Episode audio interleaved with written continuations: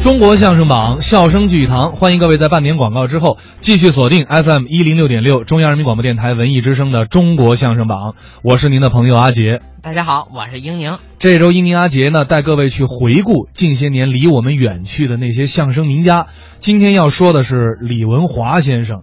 说起李文华先生，走了也得有七八年的时间了。零九年呀、对，零九年嘛。啊，到今年七七年了。七年了。嗯其实说到李文华先生啊，早年呢是师从马三立先生，啊，这个我给大家解释一下，怎么是马三立先生的嗯徒弟啊？这个很早以前，就是李文华先生就有一个想拜师的这么个要求。那是李文华先生多大年纪的时候呢？那五十年代五十年代进入广播艺术团以后，啊，啊，就想到拜师，但是那个时候呢。又是说咱们没有那种封建的那种师承的关系，就咱不们要那个当时不是是师傅徒弟对，是老师师学生嗯生。你比如说像呃郝爱民先生，就是侯宝林先生的学生，啊他就不是徒弟，因为那个时代他不要求有徒弟。对，李文华先生呢，想拜马三爷呢，就没拜成，但是一直有师生关系。而且李文华先生，我在家里看见过他们爷儿俩的书信，爱徒文华哦，底下是师傅马三立，还有一张照片儿是马三爷和他的老伴儿，呃，甄慧敏照的合影嗯，翻过来写“赠与爱徒李文华师傅师娘合影”，就是这我都亲眼看见过，就早就有师生的关系。直到暮年了，李文华先生就向这个马三爷的这个蜡像鞠躬行礼，就是嗯补了一个拜师的仪式。哦，这确有其事。但是这份情早就在爷儿俩早之间就有对了，而且李文华先生也特别尊重老先生，不光说是马三先生，这个马三爷啊，就是嗯所有的老先生、有这么个故事：李文华先生刚调到团里头，团里领导分配李文华先生干嘛？学习捧哏，因为他以前在单位里爱说相声，曾经李文华先生为侯先生捧过哏，也给刘先生捧过哏。嗯，平时啊，就是要是没有排练任务的时候呢，李文华先生有文化，抄本子，呃，回复一些听众的来信，就是文字往来，搞这些工作。结果啊，有一回刘先生看李文华先生闲着呢，就跟李文华先生说啊。这演员呀、要是老不演出啊，这业务水平这是提高不了了。这个你还是得上台，而且你说的又不错。嗯我跟团长聊聊，就找了当时团长白凤鸣先生，嗯京韵大鼓艺术家，说这儿有一本子叫《假造王》，你看我能不能和文华我们俩排排这节目？啊，省他老在这闲着，老搞文字工作，这演员业务水平老荒废了。回信啊，对对对，老回信 哪成啊？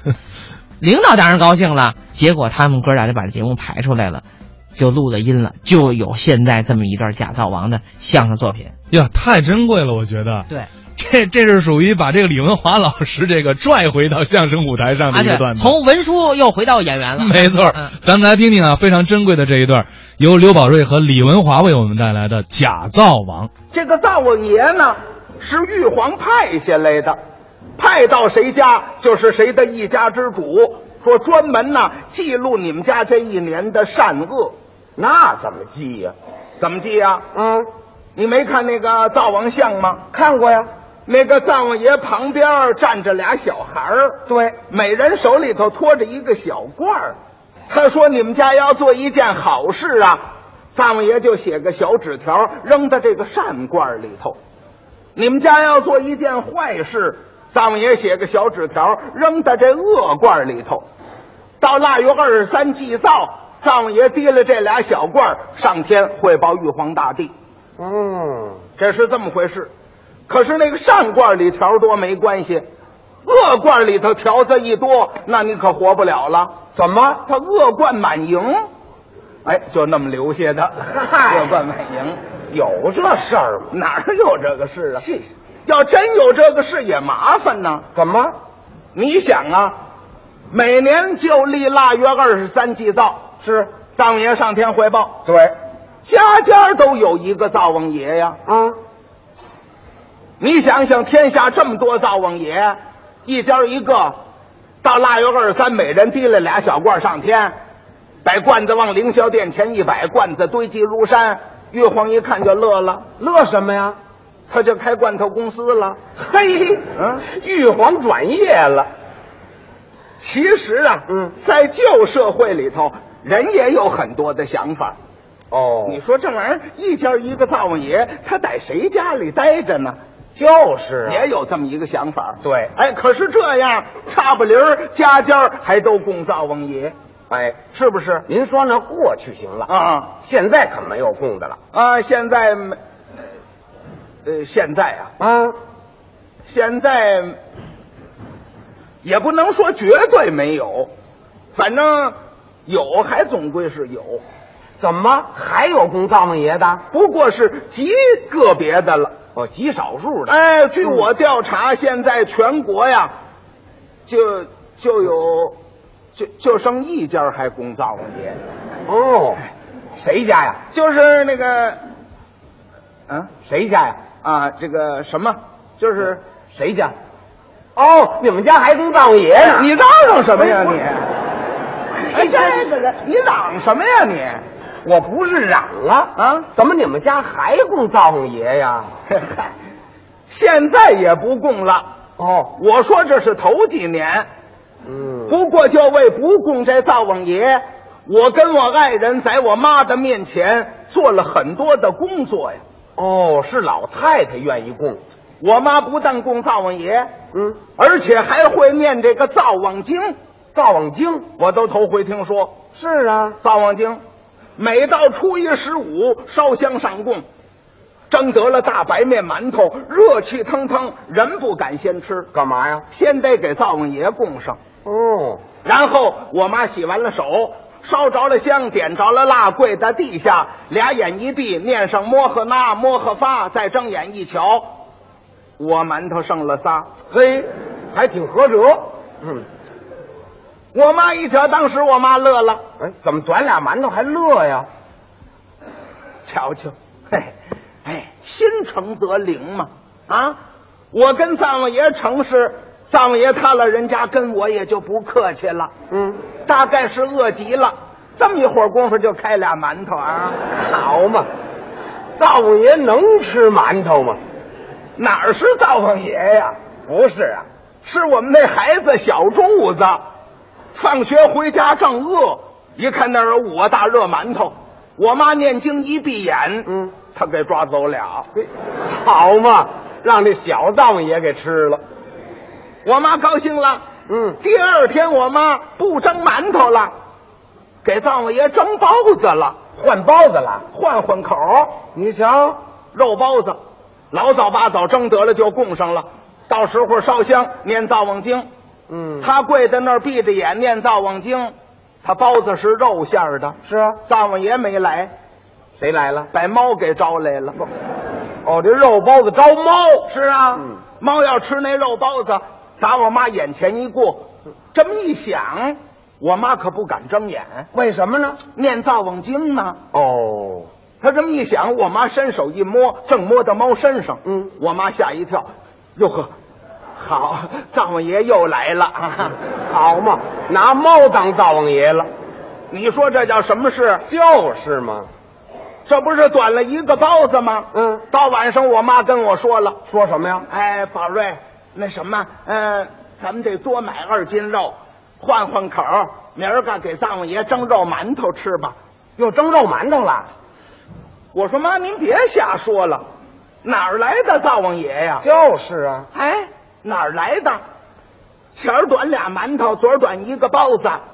我说那是灶王爷吃的吗？哎，你看，我知道，我念着经时候，灶王爷来了吗？嗯，我说来了，您看见了。问的对，我妈说：“我看见干嘛呀？我没看，我猫着了。猫着了。呃是灶王爷，还穿着翻毛大衣呢。嘿，你说这叫什么事？ 哎呀，这不成笑话了吗？ 这可笑的事情多得很。哦，还有呢，有一回，您听着就可笑。您说说。我们那孩子小柱子病了，得了这个大脑炎，昏迷不醒。那就赶紧请医生看看吧。我妈不让请大夫，是啊，要找灶王爷。灶王爷能治病吗？我说您干嘛找灶王爷呀、就是啊孩子病了。嗯我妈说你不懂，这不是病。你看孩子不睁眼，昏迷不醒，这个呀是掉了魂儿了。你呀赶紧写个拘魂码儿，跪在灶王龛儿面前，你往那儿一跪，你呀求一求，让灶王爷帮着你收收魂儿，孩子就好了。这不是胡扯吗？快快快去写拘魂码去！我这个气呀、我说我我不会写，啊，不会写，念好几年书，连个拘魂码都不会写，你甭拿我，我求别人写去。哦，还真有会写的。我妈走了，我爱人这功夫就打保健站把大夫请来了，嗯，大夫给孩子打了两针，大夫刚走，我妈回来了，一看这孩子精神了，嗯我妈高兴了。瞧瞧，诚则灵嘛！你看，刚把拘魂马儿请了来，哎，还没供上呢，孩子就睁开眼了吧？嗨，那碍不着拘魂马什么事儿，是打针打好了的。我爱人告诉他了，嗯，妈，不是那么回事。您刚走啊，那个大夫来了，给孩子打了两针，孩子见好了。这是实话。我妈说，哦，大夫来过了，嗯，你看看，藏王爷显灵，把大夫给拘了来了。这都什么乱七八糟的？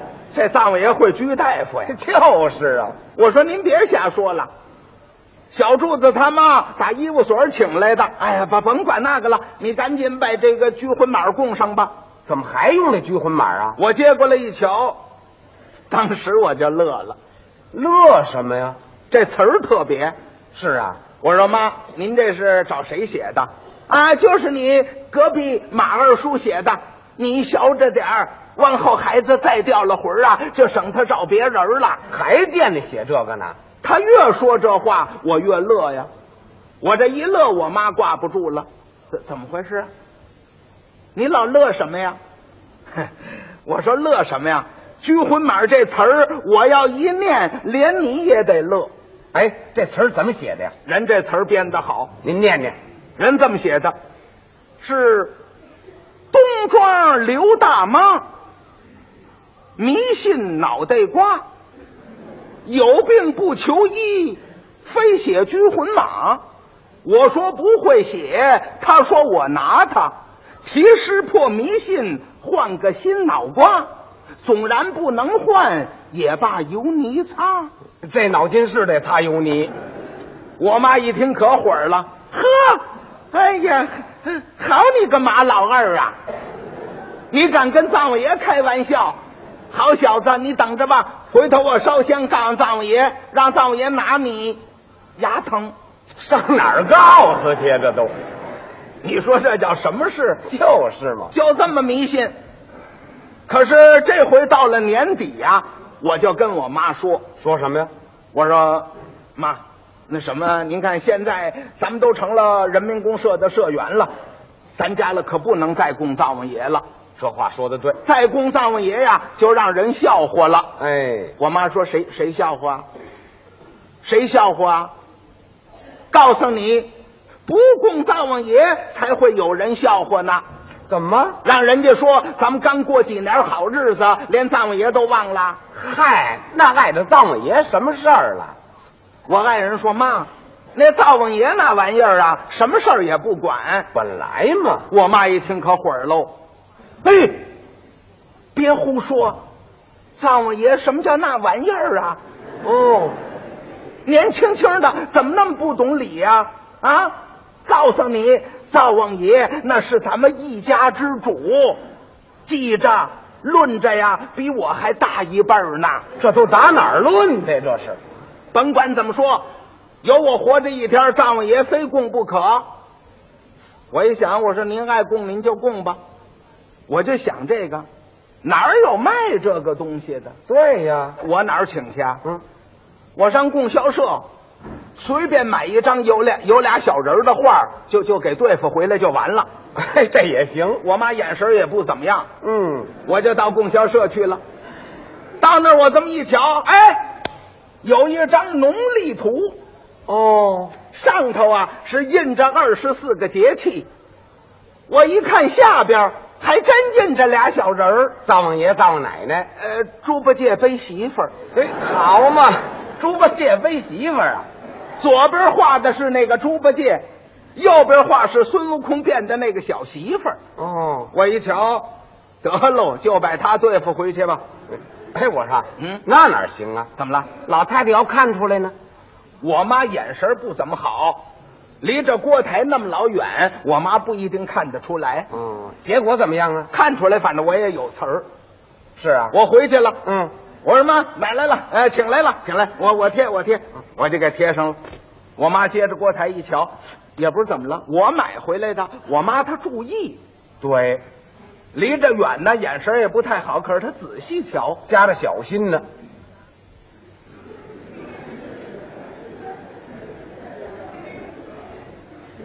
怎么回事啊？嗯，今天灶王爷没洗脸呢，是怎么着？宝瑞，这灶王爷脸儿怎么这么黑呀、多新鲜呢，有白脸的猪八戒吗？嗯嘿，我说那什么，那你想这他灶王爷灶王爷嘛，他他他他他这个老挨着灶火堂烟熏火燎的，那能不黑吗？呵，你可真能对付，我妈又瞧，嗯，嗯嗯，还好，哎，这张灶王像不错，哦灶王爷挺有福的。你看这俩大耳朵，这好嘛，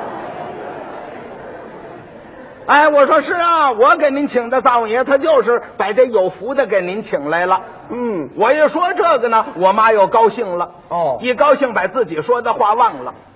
哎，好， 哎，哎宝瑞啊，你会办事，嗯啊，这回好，你看你把灶王奶奶也请来来了。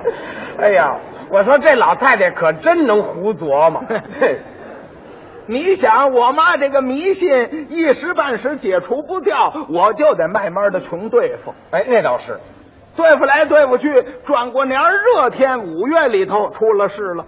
出什么事了？我们村子里头那个棒子地起了叶盗虫了。哦，先打我们这房后头那小片地起，一宿的功夫把老玉米都吃成光杆儿了，哟，这么厉害呢？这么厉害！越蔓延片数越大，两天以后，连生产队的地里头都见了虫子影子了。这功夫，社里头赶紧组织社员，男女老少齐出动，下地抓虫。呃，采取措施，采取措施，嗯大伙儿都去了，就我妈一个人在家不去。哦，参看家，哪儿啊？磕头，磕，磕头，嗯。给谁磕呀？啊，求灶王爷哦，那儿求猪八戒呢，啊！好嘛，我一瞧他那儿只给猪八戒磕头，呵我就乐了。哎，我说妈，人家都抓虫去，您您这儿干嘛呀？是啊，我妈说抓什么虫啊？你们不懂啊，这个虫子呀，是虫王爷撒下来的，虫王爷不往回收，咱就抓一辈子也抓不净。这老太太太迷信了，我说您说这话对吗？就算这虫子是虫王爷撒下来的，虫王爷撒的虫子，你给灶王爷磕哪门子头啊？这话问的对，我妈说啊，哦，你不知道啊，嗯，灶王爷跟虫王爷是姑表弟，啊，嘿嘿，他们还是亲戚呢，嗯，这就是求求灶王爷，让他在虫王爷面前给咱们托个人情。虫王爷呀、就把虫子收回去了。你你你甭管了。说着话一边梆梆梆，还直磕响头。这老太太算迷住心窍了，不但磕响头，嗯嘴里还瞎嘟囔嘟囔什么呀？：“哎，灶王爷，灶王爷，哎，多显灵，多多保佑！您在虫王爷面前给我们讲个人情，虫王爷把虫子收回去，秋后大丰收啊！我给您烧香上供，我给您买个呃八斤半的大猪头供上。大猪头，我一听我要乐也不敢乐，嗯，我心说给猪八戒供猪头啊，嘿，他得敢吃啊！怎么？你想他哪能自残骨肉啊？嘿，就是嘛，哎，好啊，您您磕吧。我刚要出去，我我爱人回来了。哦，这功夫就听天上呜呜呜直响，这是怎么了？政府派飞机来撒灭虫药来了。太好了，我妈一听飞机响啊，好，我妈这头磕得更欢了。怎么着？她以为灶王爷显灵驾着风来了呢。嗨，这老太太够多糊涂啊！我爱人进来就扒拉我妈，嗯妈妈，您别磕头了，您看这么一会儿的功夫啊，虫子呀、都死光了。